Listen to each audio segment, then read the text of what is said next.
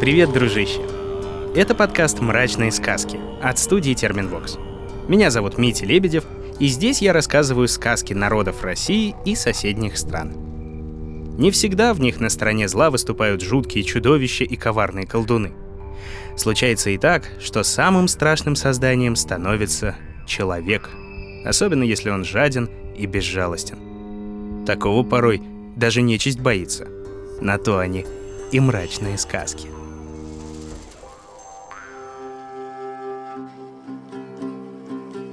Сегодня расскажу тебе хакасскую сказку. Всего в России живет больше 72 тысяч хакасов. В основном в Южной Сибири, в республике Хакасия. Сами себя они звали издревле Тадарлар.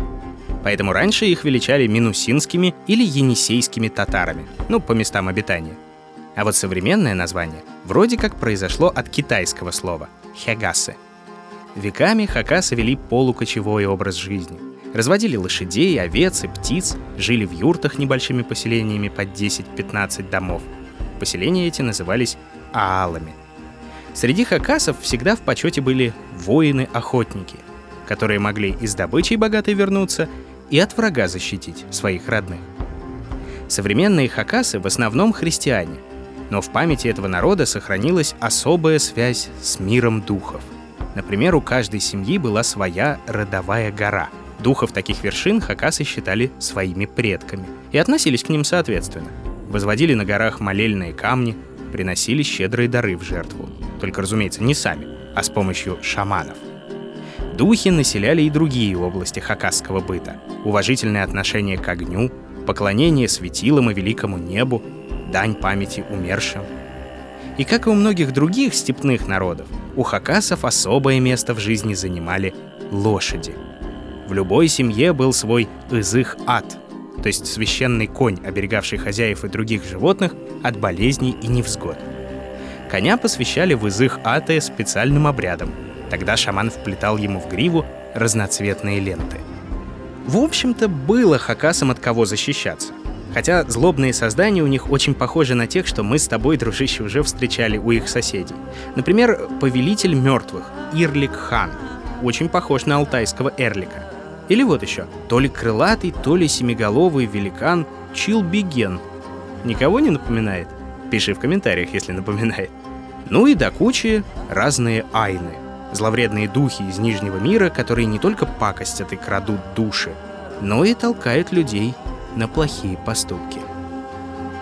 Вот как рассказывают хакасы.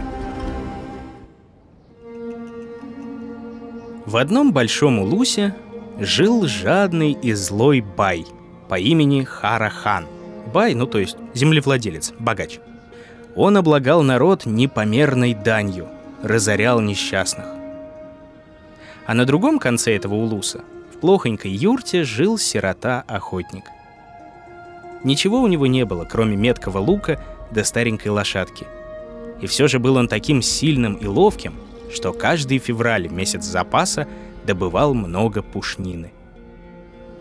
Не взлюбил бай охотника, теснил его, забирал почти всю добычу. И чем удачней бывала охота, тем большую дань накладывал Харахан.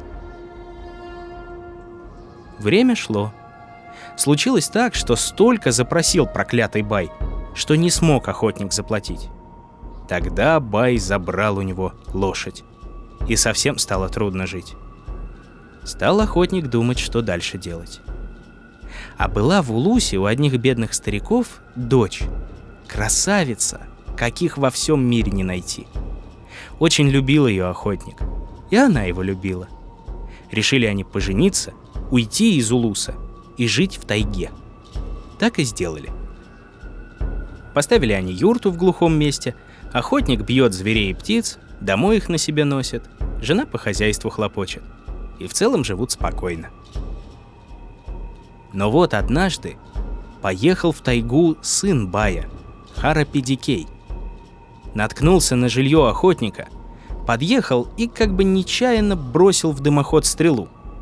Сам подождал немного и говорит — Вынесите мне стрелу!» «Зайди и возьми», — отвечает ему жена охотника. Сам-то охотник в тот день на промысел отправился. Харапедикей слез с лошади, вошел в юрту и так и замер. Глаз от женщины оторвать не может. Потом молча взял стрелу, вышел, сел на коня и полетел прочь. Даже про охоту забыл, сон потерял. Ругает себя по дороге. Где же глаза-то раньше были? Такую девушку проглядел. Вернулся Харапедикей домой и говорит отцу. «А возьми жену охотника для меня». Э, «Жену? Коня мы у него за ясак отняли». Ясак, ну то есть дань. «А вот как жену-то взять?» «А ты бай, ты начальник. Как хочешь, так и отбери». Охотник меж тем вернулся вечером домой. Жена ему ничего не сказала про встречу с байским сыном. Приняла добычу, накормила мужа и спать легла. На утро приходит в юрту слуга Харахана и говорит. «Эй, охотник, Бай велел к нему явиться». «М, «Ладно, приду», — отвечает охотник. А сам жену спрашивает. «А зачем же меня Харахан зовет?» «Ну, пойди и узнаешь». Пришел охотник в Улус. Открыл дверь в байскую юрту, поздоровался, перешагнул порог, поклонился. «Э, «По какому делу вызвал начальник мой?» «А вот по какому. Будешь с моим сыном в прятки играть. Завтра, как придешь утром, ищи его. А не найдешь, я тебе голову отрублю». Выслушал охотник и пошел домой. Сидит в юрте, голову повесил. «Так по какому делу тебя Бай вызывал?» «Да в прятки со своим сыном играть заставляет. Голову грозится отрубить, если сына его не найду. А к чему это? Зачем ему?» «Не понимаю». А жена-то сразу сообразила, в чем дело. Да ты не печалься. Ложись спать. А утром научу тебя, как в прятки-то играть. На рассвете разбудила она мужа. И пока он ел, поучала. Ты как зайдешь в дом Бая, не здоровайся. Все, что есть в доме, переворачивай. Посуду на пол сбрасывай, пусть бьется. Во все углы заглядывай. Когда все вверх дном перевернешь, иди во двор. У коновизи увидишь трех одинаковых коней под седлом. Внимательно на них смотри. У одного коня будет левый глаз чуть прикрыт, а конец удил ржавый будет. Ты на этого коня садись, да посильней повод дергай. Рот до крови ему раздери и плеткой по глазам бей, не жалея. Пришел охотник в юрту Харахана. Ни здравствуй, ни прощай, не говорит. Молча все вверх дном перевернул, всю посуду переколотил и на двор вышел. А на дворе прямо к коновизе пошел. Видит все, как жена и рассказывала. Три коня друг на друга похожи. Да вот один с уделами ржавыми и глазом прикрытым. Вскочил на него охотник верхом. Повод рвет, бьет изо всех сил плеткой по глазам. Конь под ним завертелся, заржал, на дыбы встал. И вдруг к сыну Харахана обратился. Глаза у него распухли, изо рта кровь идет. Охотник и говорит. Вот он, Харахан, сын ты твой. Ладно, ступай домой. Завтра мой сын придет тебя искать. Если найдет, то я тебе отрублю голову. Пришел охотник домой, снова невеселый. Рассказал жене, как все было. А ты не печалься раньше времени. Садись, поешь и спать ложись. На другое утро проснулся охотник от конского топота. Приехал сын Харахана. Забегал он по юрте, где ж тут спрячешься-то? А слышит, что Харапедикей уже с лошади слезает. Но жена, не говоря ни слова, рукой махнула, и превратился муж в ножницы. Взяла она их в руки, сидит, режет что-то. Вошел в юрту байский сын, все перевернул, нет никого. Растерялся. Стоит по сторонам, смотрит. Так что же, нашел? Нет, нет, не нашел никого. Нету его здесь.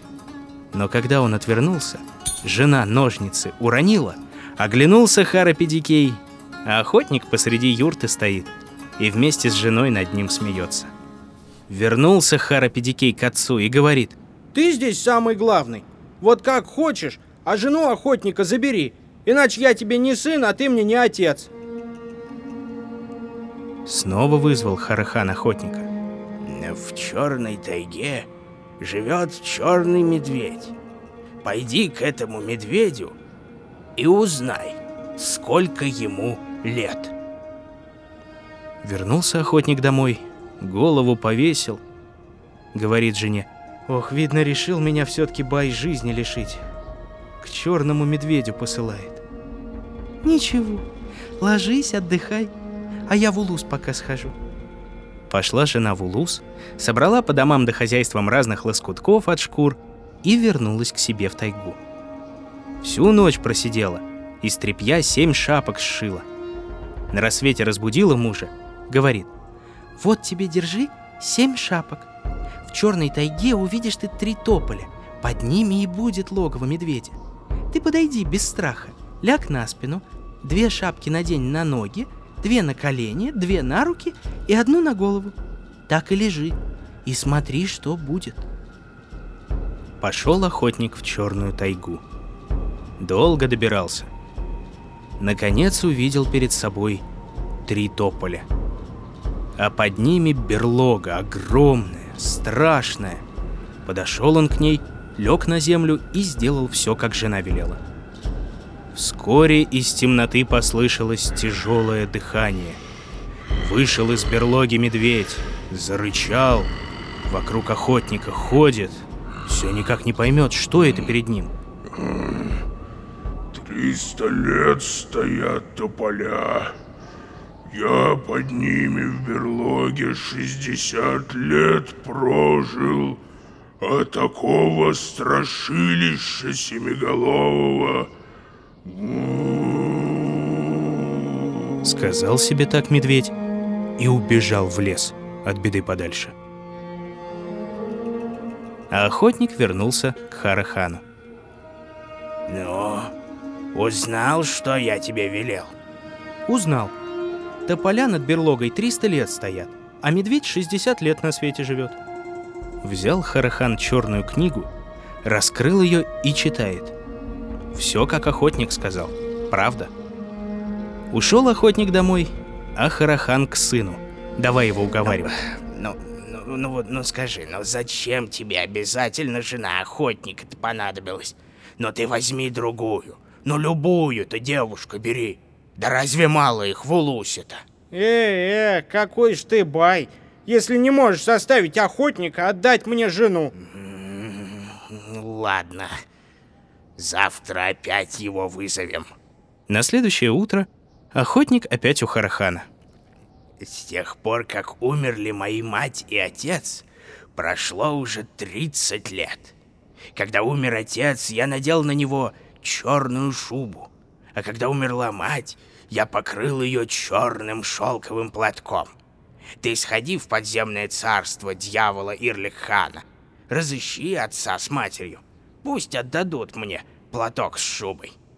И если за полмесяца не управишься, я тебе голову отрублю. Вернулся охотник домой, а жена его снова утешает. Ты вот что сделай. Найди череп собаки, возьми вот этот клубок ниток и брось перед собой. Клубок покатится, а ты за ним иди. Он тебя очень далеко заведет. Так далеко, что и свет солнца туда не попадает. Одна только тьма вокруг тебя будет. Страшно тебе станет. А ты брось череп собаки и дальше иди. А там сам увидишь, что надо делать. Бросил охотник перед собой клубок и пошел за ним. Еле поспевает, так бойко клубок катится. Долго ли, мало ли шел, дошел до пещеры. Кругом темнота, страшно ему стало. Бросил охотник череп собаки и дальше пошел. Вроде и легче стало, не так уж и страшно. Как вдруг чудится ему, что бродят какие-то тени вокруг.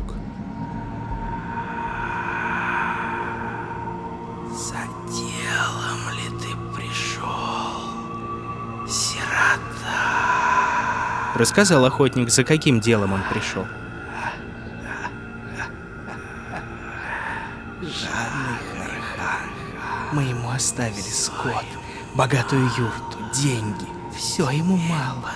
Теперь последний платок и шубу у матери и отца требует. Иди к нему и скажи, из-за жадности своей превратись в черного дятла. День и ночь долби клювом черное дерево, а сын его, Хара Педикей, пусть превратится в сороку и роется в навозе. Передай, так пожелали твои умершие отец с матерью. На обратном пути собачий череп не забудь. День и ночь он лает, покоя нам не дает. Пошел охотник назад. Череп с собой забрал, чтобы мертвые спокойно спали. Вернулся он домой, смотрит, а юрта-то пустая. Одна зола да пепел в очаге. Побежал тогда охотник к Харахану. А в Улусе ханский сын на жене его женится. Свадьбу справлять собираются. Зашел охотник потихоньку в юрту. Слышит, как жена говорит. Да подождите вы, подождите, срок ведь еще не вышел. Да все равно он не придет уже, муж твой. А я уже пришел. Оглянулся Харахан. Испугался было, что целый невредим охотник. Но спохватился. Приди-то ты пришел, а принес ли то, что я тебе велел? Да, принес я тебе привет да подарок от отца с матерью. Сказали они так. Пусть Харахан из-за своей жадности обратится в черного дятла и день и ночь долбит черное дерево. А сын Харахана пусть обратится в сороку и всю жизнь роется в навозе. Только сказал так охотник, как Харахан с Харапедикеем съежились, сморщились, перья у них из-под кожи пробиваться стали, и вот обратились они в птиц. И с криком вылетели из юрты. Богатые гости Харахана в испуге разбежались, а охотника бедняки выбрали на место бая. Весь байский скот меж собой поделили и зажили хорошо. Şiir üstündeki nimzak şerler Şepar berle Şıldızның köy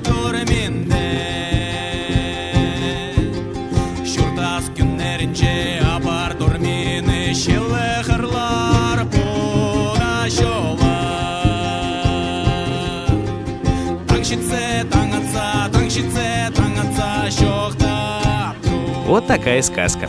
На что-то она тоже очень похожа, дружище. Вдруг вспомнишь, еще в одной сказке был такой добрый охотник с красавицей женой, и хотели ее у него отобрать, а потому посылали на совершенно дикие задания, одно другого хуже. Если вспомнишь, обязательно делись в комментариях. Ну и подписывайся на мрачные сказки на удобных подкаст-площадках. И старые и новые сказки будут ждать тебя в мобильном приложении на сайте SoundStream, в Apple и Google подкастах, на Кастбоксе, Яндекс Музыке, Spotify и YouTube. Ставь оценки, рассказывай друзьям и советуй, какие еще народные сказки можно назвать мрачными и рассказать в этом подкасте. Ну а на сегодня все, дружище. Все.